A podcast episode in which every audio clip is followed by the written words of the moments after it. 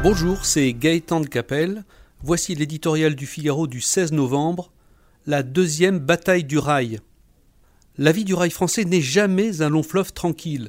Trois mois après la grève record qui a saigné la SNCF et empoisonné la vie de millions de Français, les élections professionnelles remettent l'entreprise publique sous tension.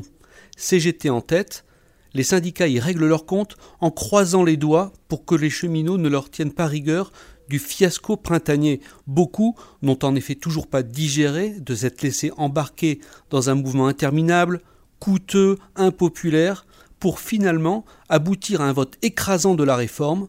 Dans la vraie vie, les électeurs congédient leurs responsables politiques pour moins que ça.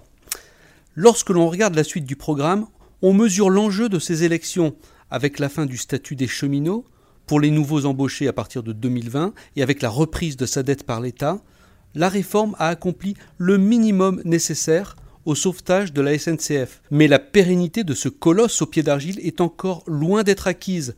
Comme l'a minutieusement démontré le rapport Spinetta, la SNCF, 30% moins performante que ses concurrents, ne tiendra jamais le choc sans se moderniser de fond en comble.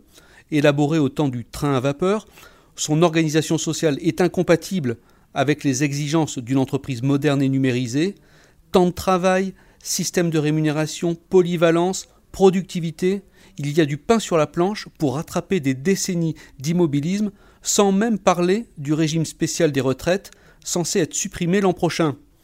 Cette transformation historique de l'entreprise se trouve au cœur de la deuxième bataille du rail à venir, celle du nouveau pacte social de la SNCF. Les syndicats ne font pas mystère de leurs ambitions. Ressusciter sous une autre forme le statut hors norme des cheminots. Une telle perspective anéantirait aussitôt la réforme acquise de haute lutte, mais surtout tout le crédit politique d'Emmanuel Macron et du gouvernement.